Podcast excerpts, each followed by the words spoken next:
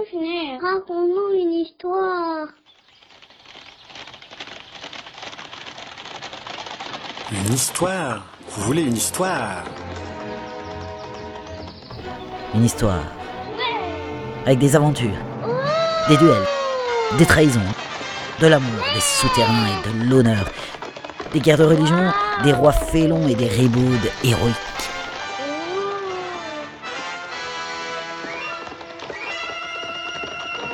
Eh bien, mes enfants, c'est l'heure des belles histoires de Mémé Jacqueline.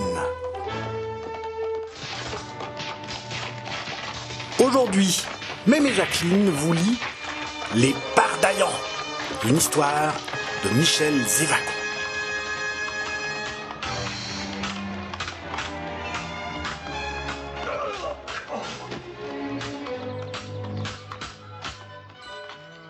Les Pardaillants, chapitre 1er Les deux frères.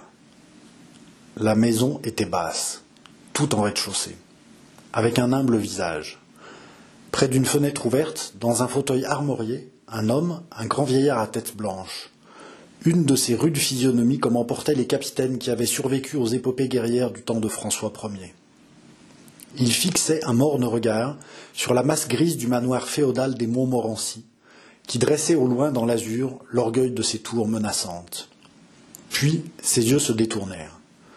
Un soupir terrible, comme une silencieuse imprécation, gonfla sa poitrine. Il demanda Ma fille Où est ma fille? Une servante qui rangeait la salle répondit Mademoiselle a été au bois cueillir du muguet. Ah oui, c'est vrai. C'est le printemps. Les haies embaument. Chaque arbre est un bouquet. Tout rit, tout chante, des fleurs partout. Mais la fleur la plus belle, ma Jeanne, ma noble et chaste enfant, c'est toi. Son regard, alors, se reporta sur la formidable silhouette du manoir accroupi sur la colline, comme un monstre de pierre qui l'eût guetté de loin. Tout ce que je hais est là, gronda-t-il. Là est la puissance qui m'a brisé, anéanti. Oui, moi, seigneur de Pienne, autrefois maître de toute une contrée, j'en suis réduit à vivre presque misérable dans cet humble coin de terre que m'a laissé la rapacité du connétable. Que dis-je, insensé? Mais ne cherche-t-il pas en ce moment même à me chasser de ce dernier refuge? Qui sait si demain ma fille aura encore une maison où s'abriter? Oh, ma Jeanne, tu cueilles des fleurs, tes dernières fleurs peut-être. Deux larmes silencieuses creusèrent un amer sillon parmi les rides de ce visage désespéré. Soudain, il pâlit affreusement. Un cavalier, vêtu de noir, mettait pied à terre devant la maison, entrait et s'inclinait devant lui. Enfer Le bailli de Montmorency Seigneur de Pienne, dit l'homme noir, je viens de recevoir de mon maître le connétable un papier que j'ai ordre de vous communiquer à l'instant. Un papier murmura le vieillard, tandis qu'un grand frisson d'angoisse le secouait tout entier. Sire de Pienne, pénible est ma mission. Ce papier que voici, c'est la copie d'un arrêt du Parlement de Paris en date d'hier, samedi 25 avril de cet an 1553. Un arrêt du Parlement s'exclama sourdement le seigneur de Pienne, qui se dressa tout droit et croisa les bras. Parlez, monsieur. De quel nouveau coup me frappe la haine du connétable? Voyons, dites. Seigneur, dit le bailli à voix basse et comme honteuse, l'arrêt porte que vous occupez indûment le domaine de Margency, que le roi Louis XII outrepassa son droit en vous conférant la propriété de cette terre, qui doit faire retour à la maison de Montmorency, et qu'il vous est enjoint de restituer castel, hameaux, prairies et bois dans le délai d'un mois. Le seigneur de Pienne ne fit pas un mouvement, pas un geste. Seulement, une pâleur plus grande se répandit sur son visage, et dans le silence de la salle, tandis qu'au dehors, sur une branche de prunier fleuri, chantait une fauvette, sa voix tremblante s'éleva.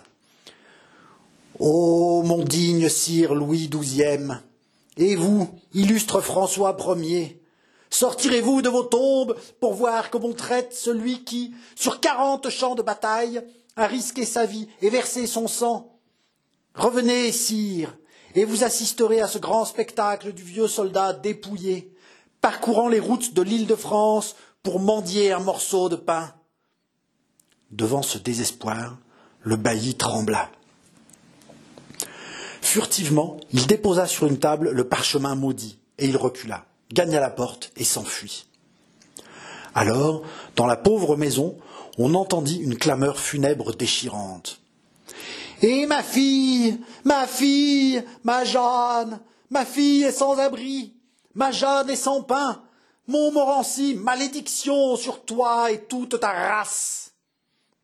Le vieillard tendit ses poings crispés vers le manoir, ses yeux se convulsèrent, il s'évanouit. La catastrophe était effroyable. En effet, Margency, qui depuis Louis XII appartenait au seigneur de Pienne, était tout ce qui restait de son ancienne splendeur à cet homme qui avait jadis gouverné la Picardie. Dans l'effondrement de sa fortune, il s'était réfugié dans cette pauvre terre enclavée dans les domaines du connétable. Et une seule joie l'avait jusqu'ici rattaché à la vie, une joie lumineuse et pure, sa fille, sa Jeanne, sa passion, son adoration. Le pauvre revenu de Margency mettait au moins la dignité de l'enfant hors de toute insulte.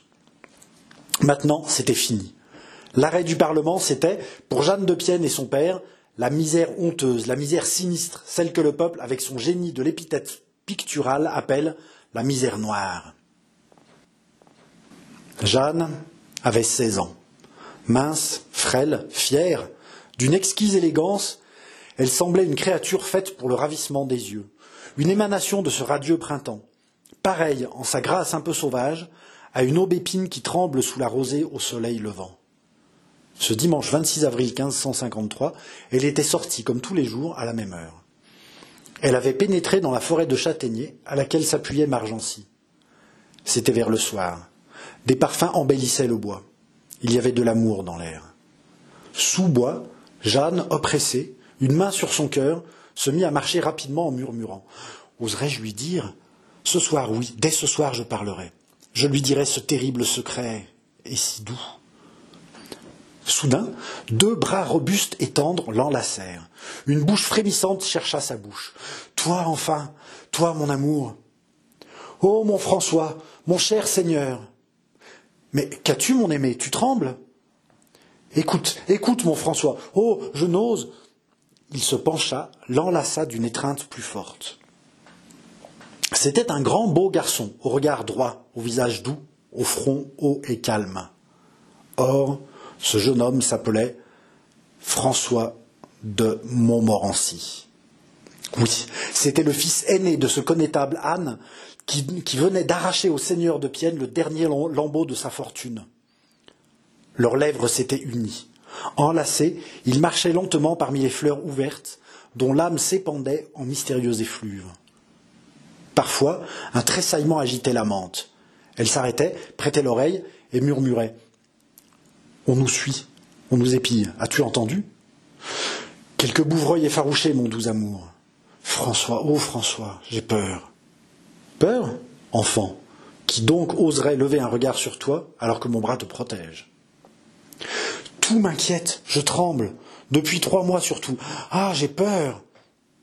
Cher aimé, depuis trois mois que tu es mienne, depuis l'heure bénie où notre amour impatient a devancé les lois des hommes pour obéir à la loi de la nature, plus que jamais, Jeanne, tu es sous ma protection.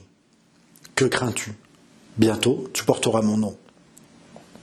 La haine qui divise nos deux pères, je la briserai. Je le sais, mon Seigneur, je le sais, et même si ce bonheur ne m'était pas réservé, je serais heureuse encore d'être à toi tout entière. Oh, aime-moi, aime-moi, mon François, car un malheur est sur ma tête. Je t'adore, Jeanne, j'en jure le ciel, rien au monde ne pourra faire que tu ne sois ma femme. Un éclat de rire, sourdement, retentit tout près. Ainsi, continuait François, si quelque peine secrète t'agite, confie-la à ton amant, à ton époux. Oui, oui, ce soir. Écoute, à minuit, je t'attendrai. Chez ma bonne nourrice, il faut que tu saches. La nuit, j'oserai. À minuit donc, bien-aimé. Et maintenant, va à part. Adieu, à ce soir. Une dernière étreinte les unit, un dernier baiser les fit frissonner, puis François de Montmorency s'élança, disparut sous les fourrés. Une minute, Jeanne de Pienne demeura à la même place, émue, palpitante. Enfin, après un soupir, elle se retourna.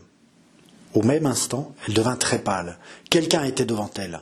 Un homme d'une vingtaine d'années, figure violente, œil sombre, allure hautaine. Jeanne eut un cri épouvantable. Vous, Henri, vous Une indicible expression d'amertume crispa le visage du nouveau venu, qui, d'une voix rauque, répondit Moi, Jeanne, il paraît que je vous effraie. Par la mort Dieu, n'ai-je donc pas le droit de vous parler comme lui, comme mon frère? Elle demeura tremblante, et lui, éclatant de rire Ha ha ha ha Si je n'ai pas ce droit, je le prends. Oui, c'est moi, Jeanne. Moi qui ai sinon tout entendu, du moins tout vu. Tout. Vos baisers et vos étreintes. Tout, vous dis-je, par l'enfer. Vous m'avez fait souffrir comme un damné. Et maintenant, écoutez-moi. Sang du Christ, ne vous ai-je pas le premier déclaré mon amour? Est-ce que je ne vaux pas François? Une étrange dignité exalta la jeune fille. Henri, dit-elle, je vous aime et vous aimerai toujours comme un frère, le frère de celui à qui j'ai donné ma vie. Et il faut que mon affection pour vous soit grande, puisque je n'ai jamais dit un mot à François, jamais je ne lui dirai. Oh, jamais. Ah c'est plutôt pour lui épargner une inquiétude. Mais dites-lui que je vous aime, qu'il vienne, les armes à la main, me demander des comptes. C'en est trop, Henri. Ces paroles sont odieuses, et j'ai besoin de toutes mes forces pour me souvenir encore que vous êtes son frère. Son frère Son rival Réfléchissez, Jeanne. Oh, mon François, dit-elle en joignant les mains, pardonne-moi d'avoir entendu et de me taire. Le jeune homme grinça des dents et haleta. Donc, vous me repoussez Parlez, mais parlez donc Vous vous taisez Ah Prenez garde Puissent les menaces que je lis dans vos yeux retomber sur moi seul. Henri frissonna. Au revoir, Jeanne de Pienne, gronda-t-il. Vous m'entendez? Au revoir, et non adieu. Alors, ses yeux s'injectèrent.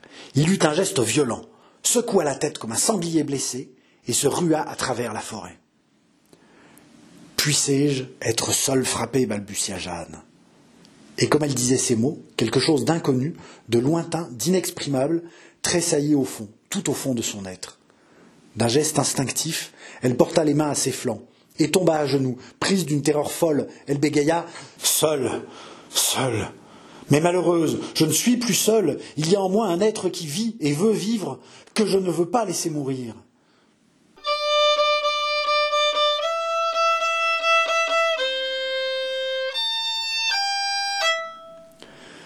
Chapitre 2 Minuit. Le silence et les ténèbres d'une nuit sans lune pesaient sur la vallée de Montmorency. Au loin, un chien de ferme aboyait à la mort. Onze heures sonnèrent lentement au clocher de Margency. Jeanne de Pienne s'était redressée pour compter les coups, cessant d'actionner son rouet. Elle murmura Cher enfant de mon amour, pauvre cher petit ange, qui sait quelle douleur te réserve la vie? Longtemps elle se tut. Puis, tandis qu'un pli creusait son front pur, elle reprit. Ce soir, quand je suis rentrée, pourquoi mon père paraissait-il si bouleversé par quelque souffrance inconnue? Pourquoi, si convulsivement, m'a-t-il serré sur son cœur? Comme il était pâle. En vain j'ai essayé de lui arracher son secret. Pauvre père, que ne donnerais-je pas pour prendre ma part à ton chagrin? Mais tu n'as rien voulu dire. Seulement tu pleurais en me regardant. Son regard tomba sur une image encadrée au mur. Elle se leva, s'approcha, s'agenouilla, les mains jointes. Madame la Vierge, on dit que vous êtes la mère des mères, et que vous savez tout, et que vous pouvez tout. Faites que mon Seigneur et amant ne repousse pas l'enfant qui veut vivre. Vierge, bonne Vierge, faites que le bruit de mes entrailles ne soit pas maudit, et que, seul, je pleure la faute. La demi avait sonné. Elle attendit encore, avec une angoisse qui la poignait au cœur. Enfin, elle étreignit le flambeau, s'enveloppa d'une mante et, poussant la porte, marcha vers une maison paysanne située à cinquante pas. Comme elle longeait une haie toute parfumée de roses sauvages, il lui sembla qu'une ombre, une forme humaine, se dressait de l'autre côté de la haie. François appela-t-elle, palpitante. Rien ne lui répondit, et secouant la tête, elle poursuivit son chemin. Alors, cette ombre se mit en mouvement, se glissa vers la demeure du seigneur de Pienne, alla droit à une fenêtre éclairée, et l'homme, rudement, frappa. Le seigneur de Pienne ne s'était pas couché. À pas lents, le dos voûté, il se promenait dans la salle, l'esprit tendu dans une recherche affreuse. Qu'allait devenir sa Jeanne? À qui la confier? À qui demander, mendier l'hospitalité Pour elle, pour elle, pour elle seule? Le coup frappé à la fenêtre arrêta soudain sa morne promenade et l'immobilisa dans l'attente pantelante d'une dernière catastrophe. On heurta plus rudement, plus impérieusement. Le seigneur de Pienne, alors, ouvrit, regarda, et un rugissement de haine, de douleur et de désespoir déchira sa gorge. Celui qui frappait, c'était un fils de l'implacable ennemi, c'était Henri de Montmorency. Le vieillard se retourna. D'un bond, il courut à une panoplie, décrocha deux épées et les jeta sur la table. Henri avait franchi la fenêtre, échevelé, hagard. Les deux hommes se, se trouvèrent face à face blêmes tous deux, crispés, hérissés. Ils haletaient, incapables de prononcer un mot. D'un signe violent, le seigneur de Pienne montra les deux épées. Henri secoua la tête, haussa les épaules et saisit la main du vieillard. Je ne suis pas venu me mesurer à vous, dit-il d'une voix démente. Pourquoi faire? Je vous tuerai. Et d'ailleurs, je n'ai pas de haine contre vous, moi. Est-ce que cela me regarde que mon père vous ait fait disgracier? Je sais, oh, je sais, par le connétable, vous avez perdu votre gouvernement. Vos terres de Pienne ont été confisquées. De riches et puissants que vous étiez, vous êtes pauvres et misérables. Qu'es-tu venu faire ici? Parle gronda le vieux capitaine, en assénant sur la table un formidable coup de poing. Ta présence dans cette maison est pour moi le dernier outrage. Et tu ne veux pas te battre? Voyons, viens-tu me braver? Est-ce ton père qui t'envoie, n'osant venir lui-même? Es-tu venu voir si le coup qu'il me porte ne m'a pas tué? Parle, ou j'atteste ma haine que tu vas mourir à l'instant. Henri, d'un revers de main, essuya la sueur qui inondait son front. Tu veux savoir pourquoi je suis ici? C'est parce que je sais que tu dois au Montmorency la misère qui t'accable. Oui, c'est parce que je connais ta haine, vieillard insensé, que je viens te crier n'est-ce pas un abominable sacrilège que Jeanne de Pienne soit la maîtresse de François de Montmorency Le seigneur de Pienne chancela. Un nuage rouge passa devant ses yeux. Ses pupilles se dilatèrent. Sa main se leva pour une insulte suprême. Henri de Montmorency, d'un geste foudroyant, saisit cette main et la serra à la broyer. Tu doutes, rugit-il, vieillard stupide. Je te dis que ta fille, à cette minute même, est dans les bras de mon frère. Viens, viens. Stupide, en effet, sans force, sans voix, le père de Jeanne fut violemment entraîné par le jeune homme qui, d'un coup de pied, ouvrit la porte. L'instant d'après, tous deux étaient devant la chambre de Jeanne. Cette chambre était vide. Le seigneur de Pienne leva au ciel des bras chargés de malédiction, et sa clameur désespérée, pareille au cri d'un homme qu'on égorge, traversa lamentablement le silence de la nuit. Puis, courbé, râlant, vacillant, se heurtant à la muraille, il parvint à regagner la salle, et il alla tomber dans son grand fauteuil, pareil à un chêne foudroyé par la tempête. Henri s'était enfui dans la nuit, comme du jadis s'enfuir Cain.